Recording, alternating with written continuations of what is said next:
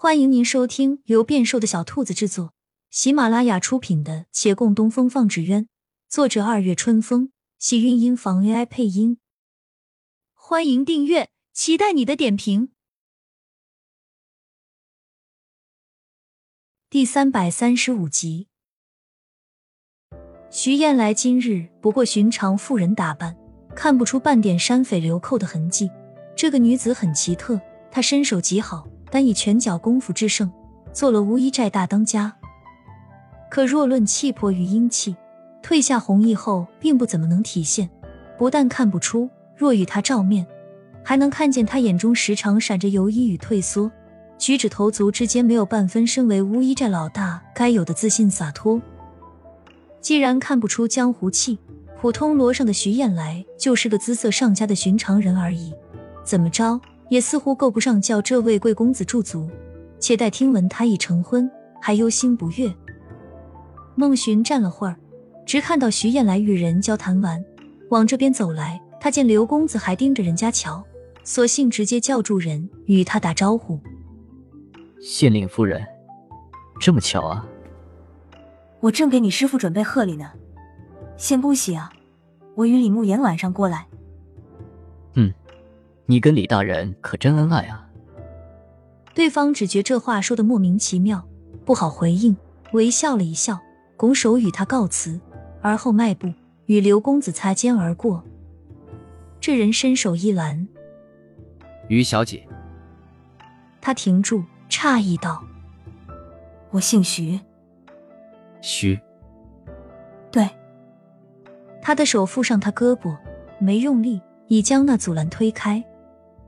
女子身影很快消失在人群中，孟寻思揣测了一会儿，方轻松道：“哦，原来你是认错人了。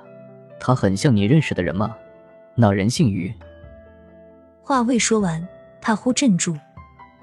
当初师傅和大师哥去找祖师爷于其老先生，顺便了解了些关于祖师爷那个儿子前骠骑将军的暴力事迹，也从顾掌柜口了解了徐燕来的身世。若按他原本的出身，他的确是姓于的，怕是没这么巧合吧？刘公子不是认错了人，也不是叫错了名字，而是根本就知道他的底细。本就是朝廷事，他会知晓不足为奇。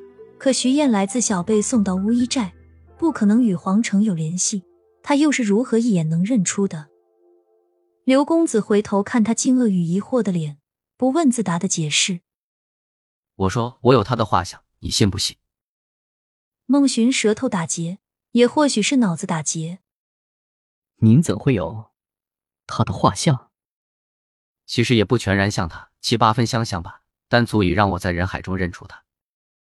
那画像是宫里数名画师根据他父母兄长的模样分析出的样貌，亲人之间血脉相连，样貌也一定会有相似之处的。画师们研究了诸多人与亲属相像的类同特征，一番规律总结后。画出了他的相貌，孟寻更惊了，也更糊涂。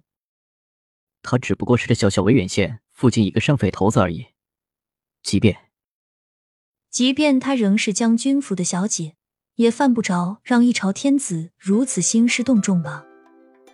刘公子却只意味深长一笑，不再与他讲述，只道：“既已嫁人，那可就不怪我了。”孟寻越听越糊涂。对方倒悠然自在的搭着他的肩往前走，走了一会儿，想起什么：“你刚刚叫她县令夫人，她是李慕言的夫人。”孟寻恭维的竖起大拇指：“您日理万机，没想到一个县令您都能记住名字，草民佩服。”倒也不是，只是既然来到此地，也不仅仅是游玩，本地官员行事多少要了解一下。孟寻呵呵笑了两声，再一会儿，终于到了家。